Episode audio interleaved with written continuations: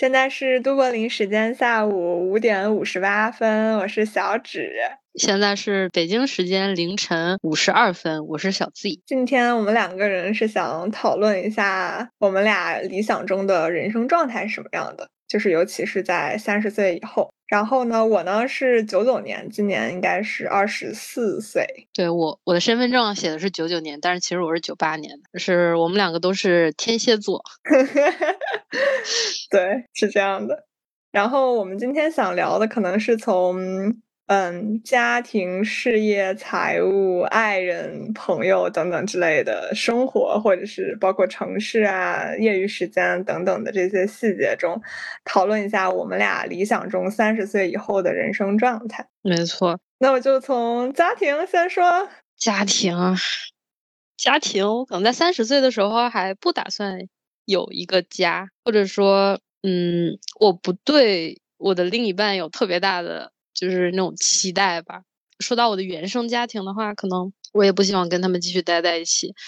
我希望可以离我的原生家庭有一些的距离，因为很多的时候，我觉得跟他们就是过近的距离会引发一些，就我还没有能够解决的一些心理问题。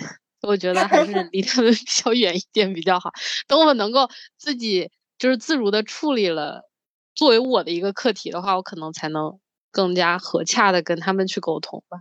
就是对我为中心的家庭的话，可能现在还没有想到那个地方。我我会觉得那个事情就是呃不强求，他什么样都可以。哦，最希望的是不要有一个家庭。理想就是理想中就是不要有家庭。对，自己挺好的，暂时是这么想。事业吗？嗯，事业事业这个事情。想说的还挺多的。我其实希望我在三十岁的时候已经有一个自己的品牌，它可以是，比如说类似于家具类的，或者说珠宝类的，或者说甚至是手工类的。当然，我最希望它不要是呃类似于手工类的东西，它最好是可以量产的东西，因为我希望我可以脱离持续的劳动而赚钱。但是手工艺人呢，他。就会被绑在这个职业上，不断的去做这件事情。当然，如果说你是个品牌主理人，你下面有很多其他的设计师可以帮你做的话，那是另外一件事情。然后，我希望可以成为一个这样的优秀的设计师，至少说市场可以买单，我可以吃不死嘛。然后可以接触到、收藏到很多漂亮的产品，尤其是有一个点，我觉得还是挺理想的，就是我希望这个牌子的话。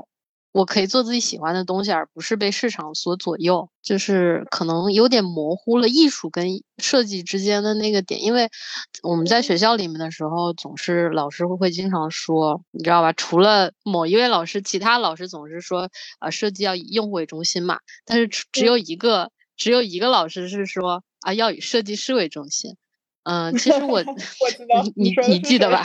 就就是我其实更希望的是。呃，我不希望我作为一个太迎合别人的人，因为，呃，我希望我的内心会更加坚定，就是不被他人左右。所以这件事情可能也是为什么我会把我的愿望，呃，把我自身可能会投射在我未来想做的一件事情这件事情身上。嗯，希望可以别人去认可我自己的内心世界，而不是说要我去迎合他人，就是我的主业的一个事情吧。当然，如果说爱好或者是副业的话，就可能是一些其他的事情。但是你就是你刚才也提到了，你说你感觉有点把这种你设计中理想的事业和这种艺术上的事业其实是有一些分不开的。那你既然提到了你你会把艺术这个东西当做一个事业的话，那你后面紧接着这个财务的理想状态？Oh my god！我我我我其实 我其实不喜欢把不喜欢把艺术当做主业，因为哎。我觉得啊，这件事情还是挺残酷，就是搞艺术的确实它太难了，太难赚钱了。至少说，就是我觉得有一些模糊，是因为呃市场上所说的设计啊，大部分都是说以设呃以用户为中心的，对吧？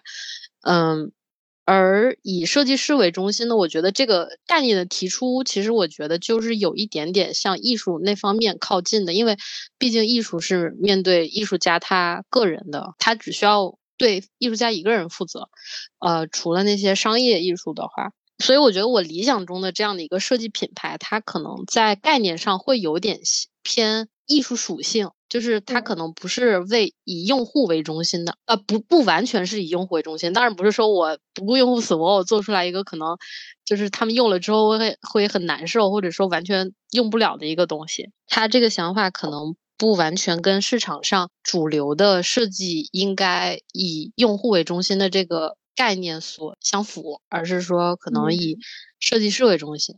我能大概明白你的对对对对对，因为我们知道，就是作为。工业设计师，他们每个人就是我们之前学工业设计史嘛，就会经常说，每一个工业设计师都有一把用不着的椅子，就是 他就会设计一把椅子，就是完全是为设计师自己服务的，根本不会管用户死活。就可能你从某种程度上来说，难受也是一种用户体验。可能这个没错，产品就是设计出来就是为了让你难受的。哎，我觉得椅子这个事情还还，我感觉它有点像一个意向，就是。嗯，就是对于很多就是搞产品产设或者说做公社的人来说，他对他就是一个非常绕不开的话题。我觉得这个是 一个挺好的话题，以后可以聊一聊。就是工业设计师的椅子是吧？我感觉我已经不配了。虽然本科咱们俩是工业设计系的同学，现在我做的事儿可跟工业设计一点关系没有呀。到这个爱人、朋友什么，但是我觉得就是我们这个大纲里面写了爱人、朋友、情人和宠物。哦，对，还有情人，好这个怎么看？怎么看？其实我是希望我在三十岁以后啊，不要太局限于两性关系，就是我可以在一个一段关系里面成为一夫一妻制的忠实拥护者，也可以就是接受开放关系，因为。哎，我不知道是从什么时候开始，我觉得那种过于长久的感情对我来说变得越来越不切实了，或者说，我实在是没遇到一个这样子的一种情况，或者说一段关系，让我越来越不对这件事情持一个积极的态度吧。所以，我觉得对于爱情或者感情这样，我当然还是觉得爱情是一个一种一种一种人跟人之间的产生了一一些很美好的。感情，我我我也只是觉得这个东西是我期待的，或者说怎么说呢？I hope to have，但是 I don't eager to have。对，它就是一种这种感觉，它有没有都可以。当然，我是希望它有，但是它没有也没关系。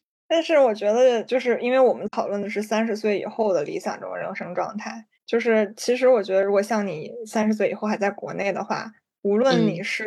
有没有成为你说的这种一夫一妻制的这种拥护者，或者是成为你说的这种 open relationship 的这种怎么说践行者？怎么说？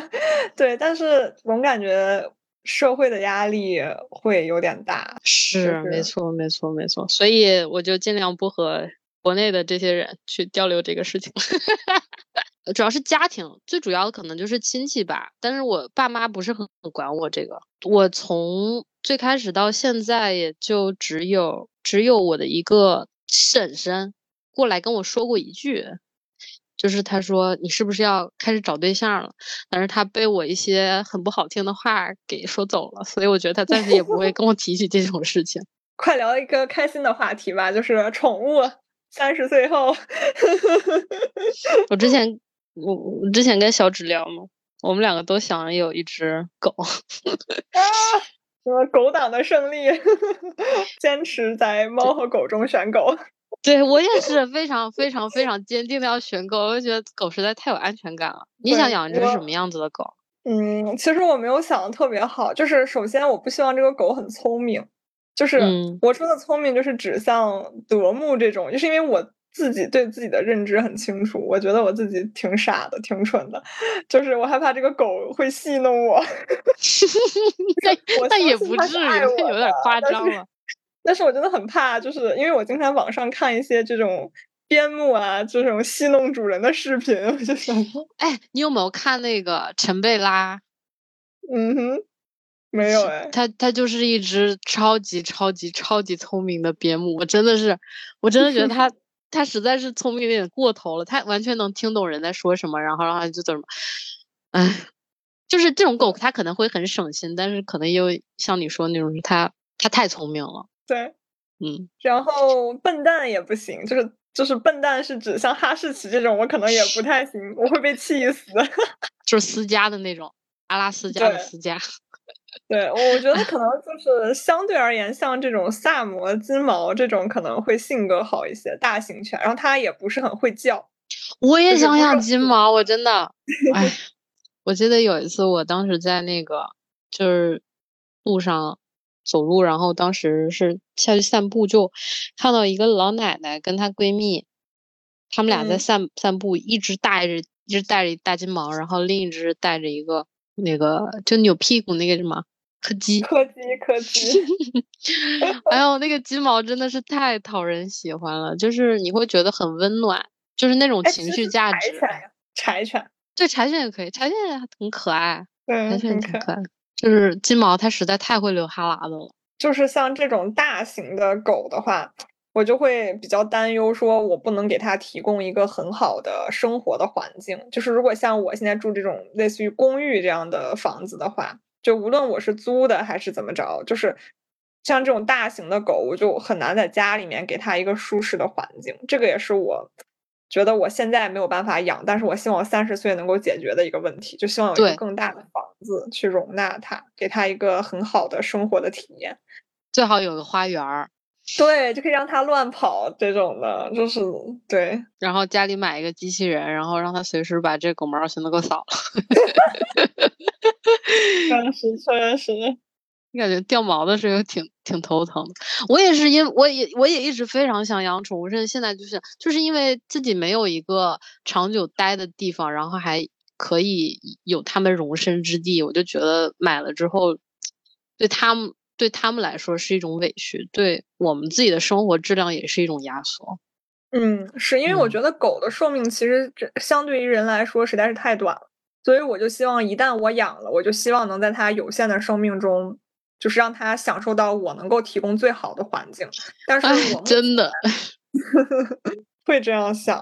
是的，前两天就昨天，失眠的时候看那种狗狗最后的六个小时，就是哭的稀里哗啦的。天呐，天呐！那先问问你，在就是刚刚不是说到那个呃，想要一个。就是一个房子，对吧？那你希望到时候的你在这个房子里面是跟你的家人还是或者爱人之类的在一起生活？只有你的狗是吧？嗯，怎么说呢？就是说起爱人这个话题，我之前就是既然说到这儿了，我前段时间在看心理咨询，就是不是我真的有是有一些什么抑郁倾向啊这种的，只是。有时候会有一些困惑，我会倾向于说是找这种心理咨询人的帮助，去解答一些我心里的困惑。嗯，当时我就有跟他说，我说我觉得我自己有时候会在做一些情绪上内耗的事情，就是因为尤其是在跟朋友和亲人之间，我就会觉得，嗯，自己当自己不能成为他们心中的第一位的时候，我就会觉得很难受。但是我也很清楚的知道，我并不能把我周围。所有的人，就无论是亲人还是朋友，我不并不能把他们每个人都放在我心里的第一位。就是我自己可能从自私的角度来说，我自己可能心里也有排序。但是呢，当这个事情沦落到个人，比如说我跟我妈，比如说就哪怕我跟你吧，或者是我跟其他的朋友、好朋友来说，就是当我觉得我对你的爱跟你对我的爱。不平等的时候，或者是我觉得我从你这儿没有得到足够的重视的时候，我就会觉得很难受。然后我就问我的这个心理咨询师说：“你是怎么看待我这样的一个心态的？”嗯，他当时就跟我提出了三个问题，让我回来思考。他说他第提出的第一个问题呢，他说是：首先，你对别人对你的爱的这个定义是什么？就是也有可能是别人已经给了他们觉得的爱，但是你自己没有感受到。这是一种可能，对吧？嗯。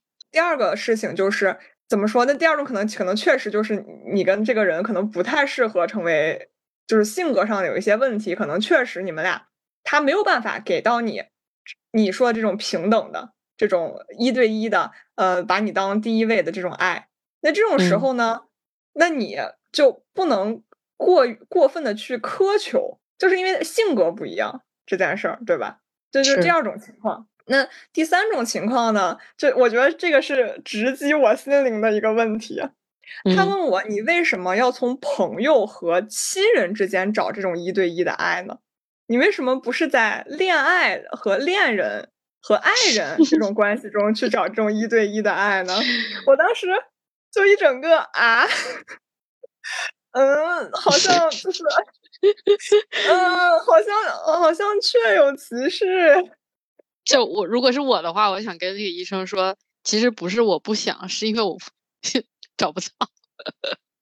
哦，确实，可能是一种投射吧，就是因为恋爱谈的太失败了，就投射到了朋友和亲人身上。对，我就想说，我说有时候就是，尤其是看到，比如说我妈现在的感情生活特别好，甚至包括跟我一块玩的很好的朋友，有的人已经结婚了，有的人可能有一段非常稳定、美满、很好的恋爱生活。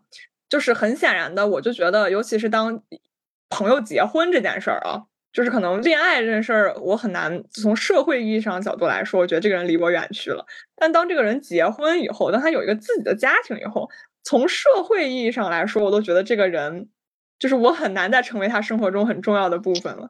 他已经被划到另一个圈子里的去了。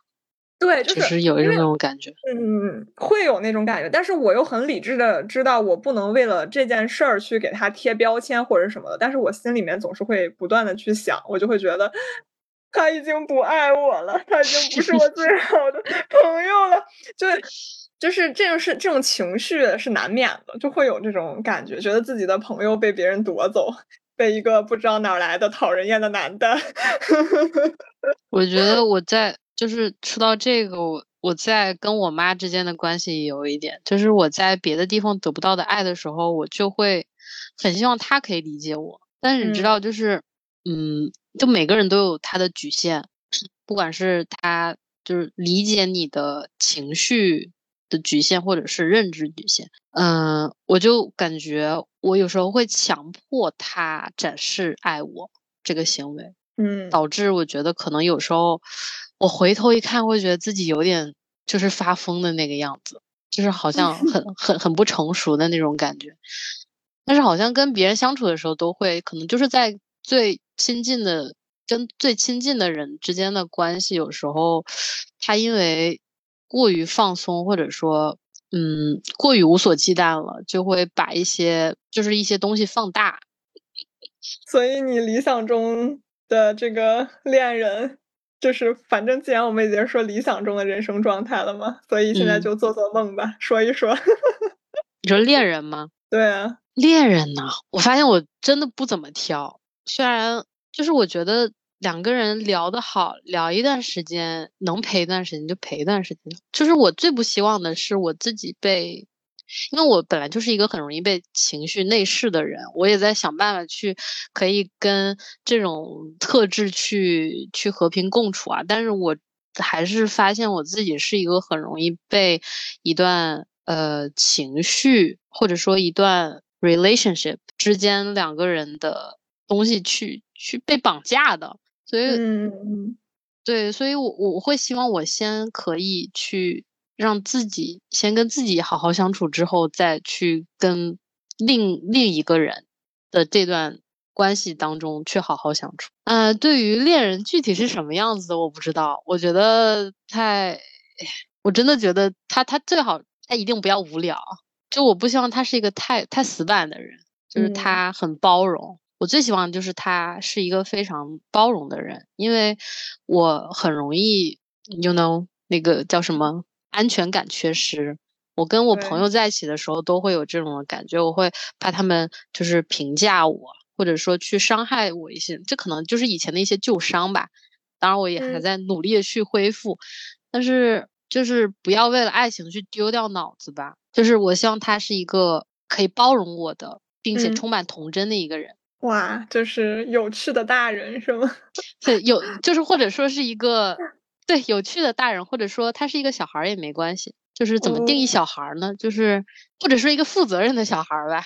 嗯，这就是 不要丢失了，就是不要因为变成了所谓的大人，丢失了激情跟童真。这也是我对自己的一个，呃，希望自己可以成为的样子。我也会有这样子比较类似的感觉，是这样的。但是我其实我觉得我对恋人还有恋爱。尤其是像三十岁以后，我其实也持有一个既消极又理想的观念。就是消极是我觉得当年纪渐长，你周围的你能认识的，尤其像我在国外嘛，你能认识到的新的人，其实你能接触到的新的人就已经在变少了。所以从概率上来说，首先你认识的人变少了，对吧？然后你再从这些人里面找到一个适合跟你一起恋爱的人，就感觉这个从概率学、数学的概率学上角度来说都会比较难。嗯，所以我就是想说，在这种理智不能说理智吧，就是从概率学上来说，就会觉得比较消极。但是我为什么要说理想化呢？就是因为我坚信我自己在三十岁的时候一定会变得比我现在更好，就是会有这种盲目的自信和这种理想化的。嗯，预警吧，怎么说愿景应该是。所以从我的感受来说，那如果三十岁的我，就像就是怎么说，逐步的让自己完整，让自己变得成熟，让自己变得包容，让自己变得既有童真又有趣，可能就是当我成为一个我，我觉得我三十岁以后会成为我想要成为的这样的一个状态。那那这种时候呢，那我可能就很难对我的恋爱对象要求。不高，就是因为我觉得，当我理想中我自己已经达到了一个我自己认为非常美好的美满的状态的时候，我当然希望他也是一个相对于来说他比较好的一个状态。嗯嗯，没错。所以就是，我就想说，就是既理想又消极，但是我不可能说。想着说，嗯，那我就不努力了，我就不把自己变得更好了。这其实也挺难的，所以我就觉得，嗯，很难说了。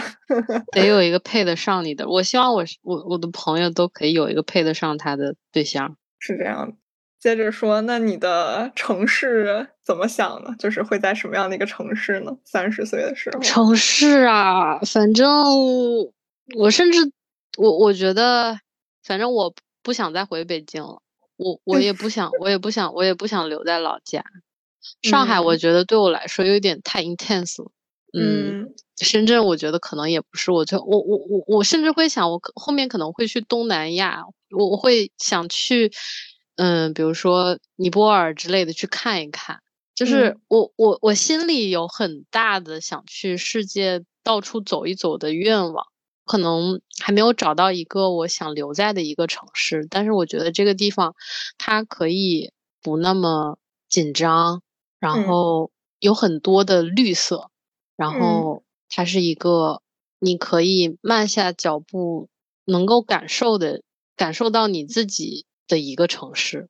对，嗯嗯嗯，所以就只是一个比较大概的范围，对，是一个大概的范围。我现在还没有找到一个，我觉得我我之后会。一直留在那里的，或者说，我希望我三十岁以后可以一直定居的一个地方。我觉得我人生中的很多东西现在还是在处于一个扩大我自己选择库的一个状态。嗯，他现在还没有一个，嗯，我希望那个时候一定要到达。但是我有一个大概的方向，我希望我可以朝这个方向去探索。嗯，对，这就是哎，迷茫的二十岁左右的 什么。上世纪，就上世 上世纪的少年少女。天呐，已经二十多少了？二十二十四。我今年是本命年嘛？我天呐，已经二十，我我要是今年过完生日，我得二十五岁了。Oh my god！我们两个认识都 多少年？我认识六五六年了吧？我们十八岁上大学呀。但是我们大一的时候没在一块儿。对，是大二，对对对，大二分班了以后，对，嗯，五年了，好快，好快啊！你呢？你后面想去哪个城市？我现在是在爱尔兰嘛，然后给我的感觉，其实这个城市已经满足了很多我想要的东西吧。就是首先，我很讨厌特别热的地方，嗯，这这这儿真的挺冷的，就是这儿可能已经都不是说热了，这个就已经感觉到挺冷的。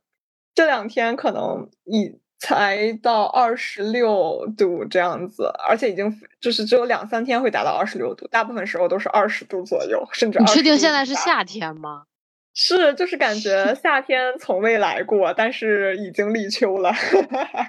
天，然后它这边没有蚊子，没有虫子，就只都是我这种吧北北北方人最最喜欢的地方了，就是怕南方的这种虫子。这边对这个虫子这个东西，我要加到我的宜居城市里面，我真的太害怕了，我真的太害怕什么蟑螂这些东西了。然后这边真的就是怎么说呢？就是要山有石，不能说要，就是。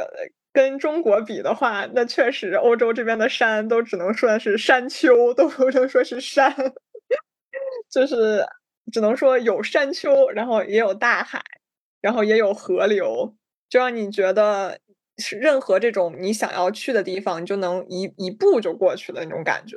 而且整个城市它就是那种高楼大厦会比较少，我很少在这边见过。八层楼以上的楼吧，就是很少有吧，可能谷歌的那个楼有八层以上吧，但是不重要。就是我意思想说，你平时在市区里面走，基本上就是那种小小小的矮矮的房子，这种感觉就其实已经比较满足我理想中的城市了。但是，嗯，我可能再往后想的话，就是因为毕竟爱尔兰它这个国家是一个岛国嘛，它可能毕竟从交通啊，还有就是出行等等各个方面。嗯，还有它的地理位置等等各个原因，它可能未来的发展可能会说上限可能会比较低，就是这也是我现在的一个看法，也有可能我的看法会有所改变。所以我理想中，我三十岁的时候，我应该可能很有可能还是会在国外，但是可能会考虑换一个城市。这些年我也在比较，不能说这些年，其实我出国也没有多久，这。这近两年吧，然后也在，嗯，不能说考察吧，就是在去各个城市去旅游，就是企图去找一找，说看有没有什么地方让我觉得比较合适的，然后可能也有合适的工作、合适的机会，能以后在那边就是看有没有新的机会去定居，新的机会去尝试感受吧。你之前我记得有说过你想去，呃，荷兰还是哪里？对对对。荷兰这边的问题就在于，就是我自认为我自己的语言天分不是特别好。就是荷兰，就是如果你想要居住时间比较久的话，你难免还是需要去学这个当地的语言。嗯，对，是这样的。然后其实还有一些，就是一些比较琐碎的了，比如说一些，因为荷兰毕竟在这个亚欧大陆上嘛，嗯，它就会很难免的有一些这种地缘政治的问题。我不想在此多说这个，但是会就是在各个方面来说，你可能在近些年总感觉这个世界局势比较动荡，就会让人多想很多事情。那如果抛开比如说语言或者说政治这些原因的话，仅从一个比如说宜居环境宜居的角度上，嗯，你觉得？对，那我觉得其实荷兰挺好的，我挺喜欢乌特勒支这个城市的。就给我的感觉就是没有像阿姆那样的高楼大厦那么多人，就人会少一点，然后也是那种有河流，然后有海，不能说有海吧，就是有河有运河，然后有水的地方，然后就是经济发展的也还不错，就整体给人的感觉还挺好的，就是嗯，哎就是一些做梦，做梦时刻。做梦时刻之前不是《秘密》那本书吗？他好像是采访了一个人，嗯，那个人好像很小的时候开始在家里会贴那种，比如说去贴那种别墅，或者说贴那种就是什么车是什么样子，在他喜欢的什么东西嘛，他就会往家里贴，就是一个一个板，然后他会往上贴他想要什么样子的东西。然后很多年之后，他回来之后发现，哎，他。那个就多年之后都已经实现了，他当时在那个板上粘就是扎的那些东西，就是嗯，就是叫什么什么秘密什么吸引力宇宙吸引法则哦。所以我觉得我们现在做梦要大一点，就是 做梦要做的做的宽一点广一点。我感觉咱们俩都是那种相对来说比较容易满足的人，所以你要哪怕做梦这件事儿，可能。也做不了特别的大，对哈，我们做的梦都非常的非常的具体琐碎，不是那种我以后要一家什么上市多多少多少钱的公司，就是那种对非常入世的想法。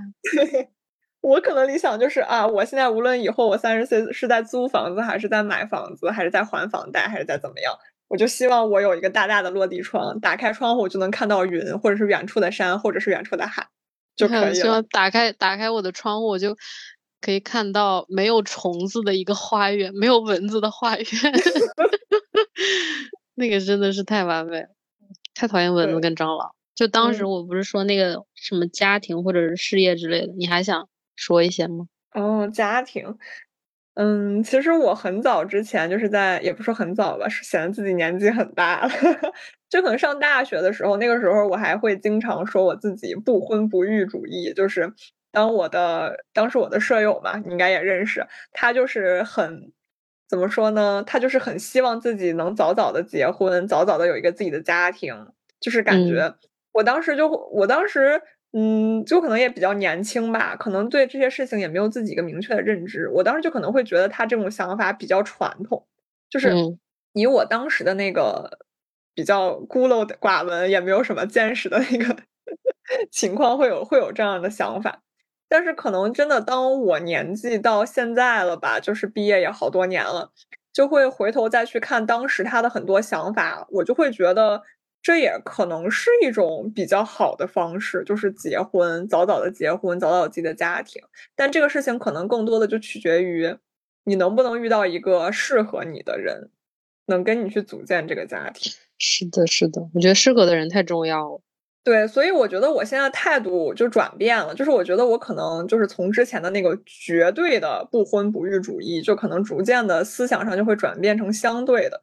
就会我会发现，其实有时候可能你要就是对这个事情怎么说呢，有一些理想的 期待吧。就是我会觉得，如果我遇到了一个真的很合适的人，就是无论他是男生还是女生，就是我如果真的遇到了一个很合适的人，那我可能会愿意说，就是有这个社会关系，就是指这个婚姻。嗯，但是。就是可能从当时的那个坚决的态度转换成了一种就是要看情况而定的这样的一种态度吧。然后尤其是说这个年龄节点三十岁嘛，我就觉得可能三十岁对现现在的女性来说还是一个比较年轻的年纪了，已经是。而且随着就是近几年，感觉很多人都开始讨论三十岁才是人生的第二春。这个这个风潮开始起来之后，就越来越反而期待三十岁的自己会是什么样子的。对我，我刚刚想说，就是我能感觉到，就是从大学的你到现在你，我会觉得你变得柔和了，就是不是一个愤青了。就是以前你很多的观点会很呃锐利，它不是一个贬义词，就是你观点会很锐利，但是现在就是能感觉到你开始变得柔和了。那个时候会觉得很多事情是非黑即白的，嗯，就是很难，你你很难叫，就是很难你让我妥协，我就会很难去接受，或者是你让我让步，让我去接受一些，比如说我嗯，我不知道用灰色地带去形容合不合适，我觉得可能用人情世故去形容更合适一些，嗯，对，就是会会很难去接受，我就会觉得很多事情就是不是这样就是那样。就是没有什么中间可以商量的余地，会有那种感觉。但是可能就是也是因为受过一些挫折了吧，也不能说挫折，就可能遇到了一些人，遇到了一些事，看到了周围的朋友们，嗯，接触就是接触到了一些事情以后，可能会逐渐的改变自己的观点和想法，就可能会更批判的角度去看很多事情。是这那句话叫什么来着？那句话叫嗯哼。什么什么尊重他人命运，放下圣母情节是吧？对，但是我一直觉得这句话的，就是这也是我个人的一个观点啊。先套上盾，就是免责声明啊。就是就是我有时候会觉得这句话说这句话可能会有一些高高在上评判他人的感觉。嗯，就是因为你很难知道这就是你你说这句话，你对着这个人或者对这件事儿说这句话。你很难去知道这个人或这件事儿，它背后有很多很多的原因，才导致了最后的这个结果。对，就是你很难去了解这背后所有的原因。如果你只是对这个结果去用这句话去评判的话，会给我一种有点高高在上的感觉。啊，你知道我每次是在什么情况下用这句话让自己那什么？我我我实在是太是一个就是性格里面有很多的讨好型人格的东西，嗯哼，所以每次经常会尝试想要帮助别人，嗯。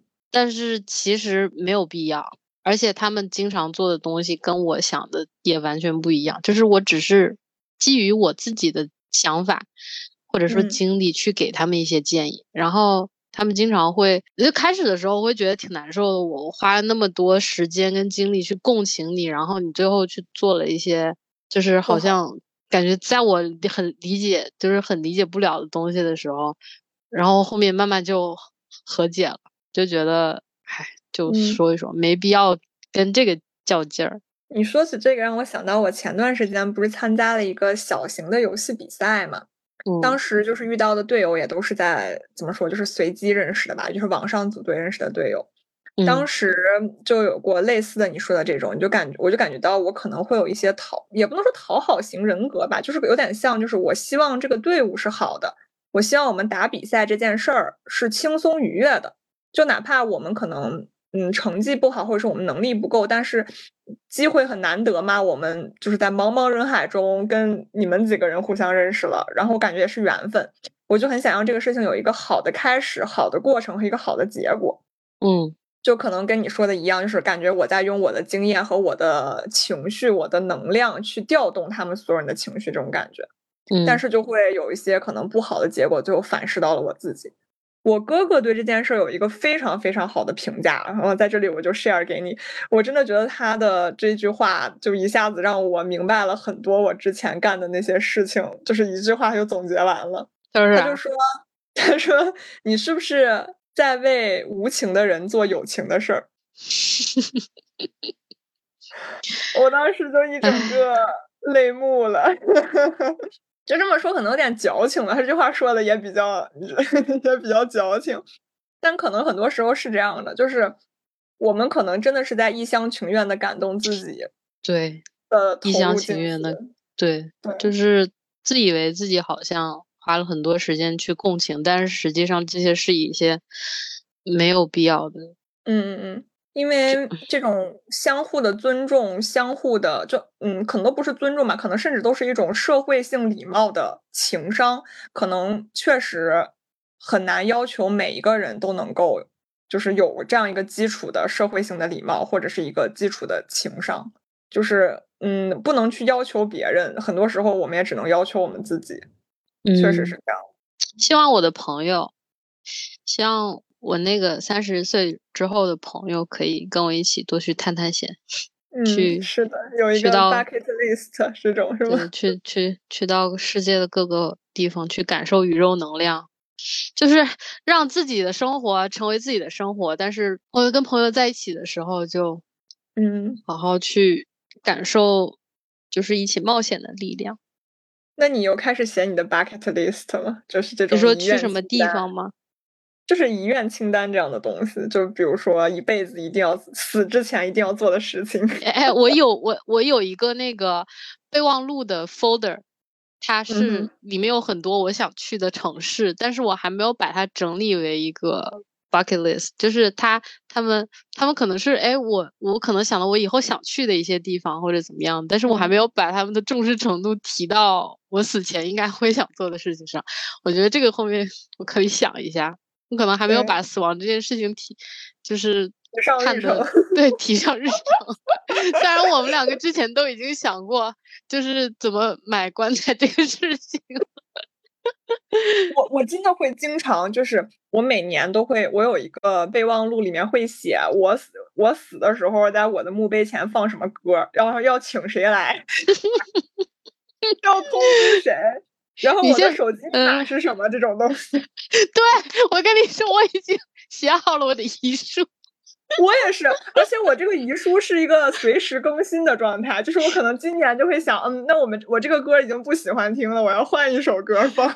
对，然后我我当时还问了，我说那我这直接写能不能有法律效益啊？然后后面问他们说遗书还得走什么法律程序，搞得我就是非常的就是感觉 很 such a bummer，就很扫兴不。重要，你只需要有一个人，你能确保这个人能完成你说这件事儿就可以了。就是你不需要还有法律效应，你只需要找到一个可靠的人，最好他死在你后面。就是在在死前得互相通知啊，不是也在死前，就是在两个人还在世的时候得互通一遍。对，其实我觉得这是一个怎么说呢？你有没有觉得这里面其实可能是一片蓝海？就是我指可能有没有这种帮人实现遗愿的这种电子遗愿的这种呃叫什么 agency 这种东西，这有道理哈，感觉是一片蓝海，说不定是一个创业机会呢。对，对啊我们可以 keep 每个人的这种呃遗书，每年更新一次，这样子。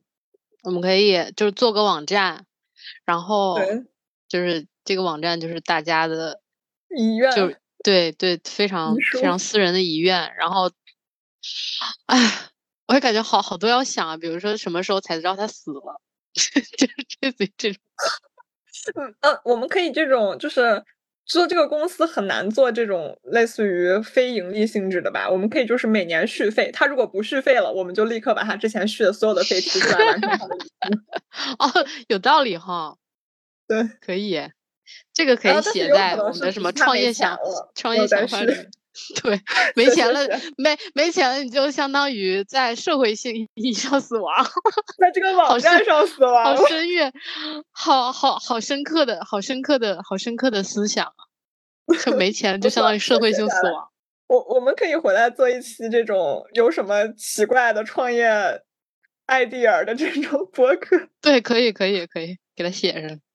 可以，我们在下一个讲，在这个我们理想中的人生状态，就是我们刚才上面说的这堆做梦的东西，我们每天会做什嗯么呀？啊，细节的话，就是肯定，哎，我当然还是希望我三十岁，或者说某一个时刻，我可以不用每天去，相当于像打工一样去卖自己的的的的的劳动去去赚钱。所以我希望我的工作是占比较小一部分，我可以去维持，然后维持之后能够得到的经济效益，可以让我的生活在一个比较稳定的状态。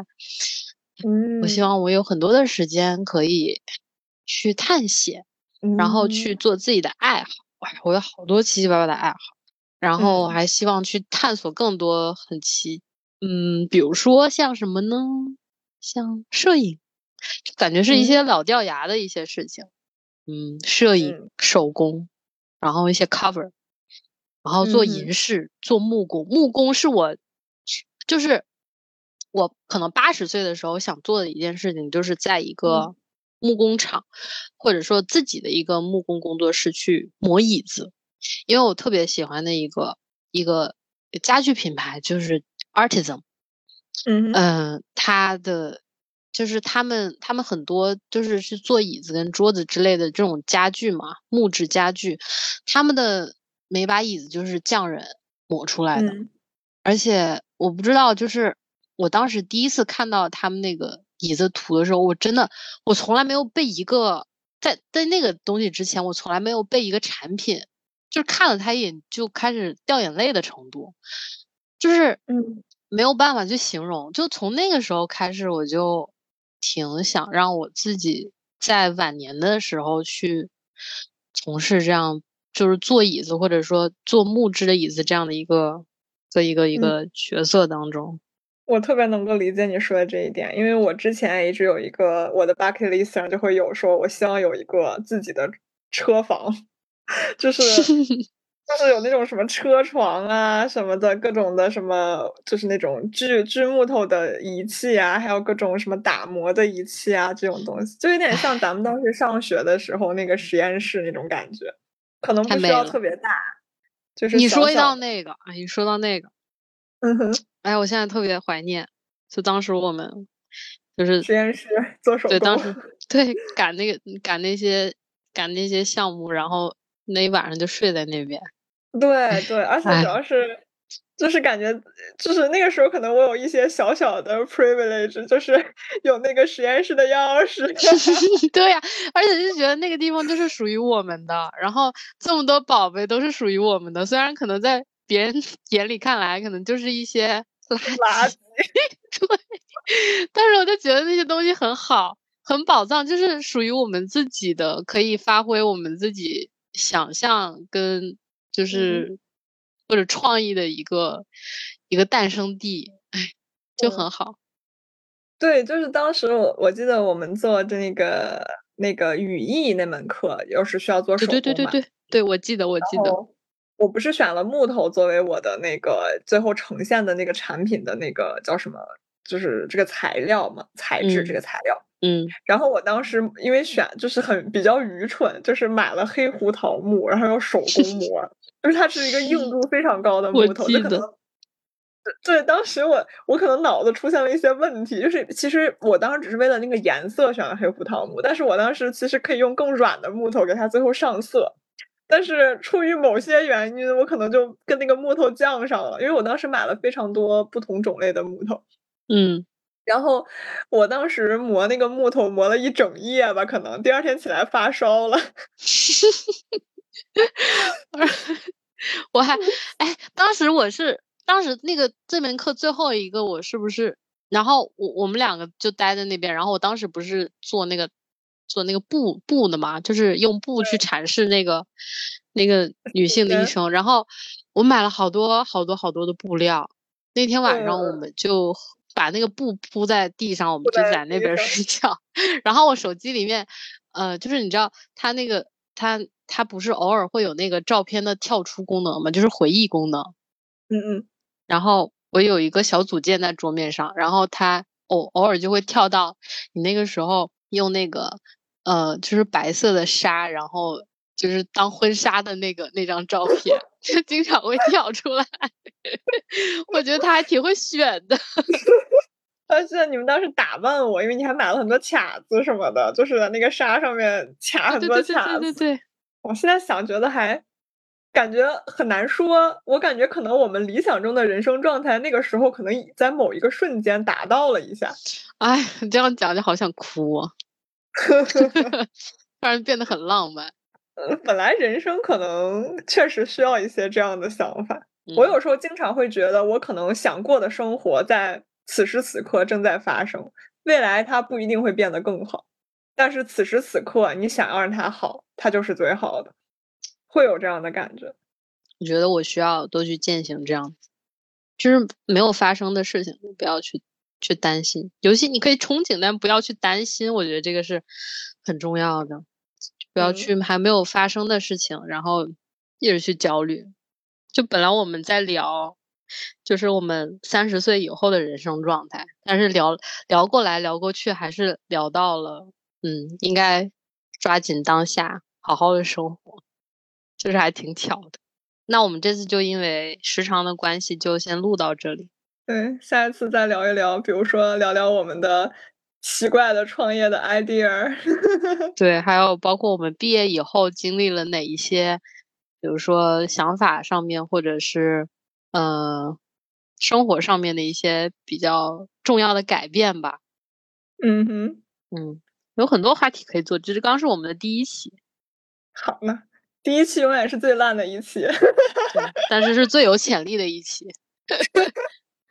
好的，谢谢大家收听，下次谢谢大家收听，拜拜，拜拜。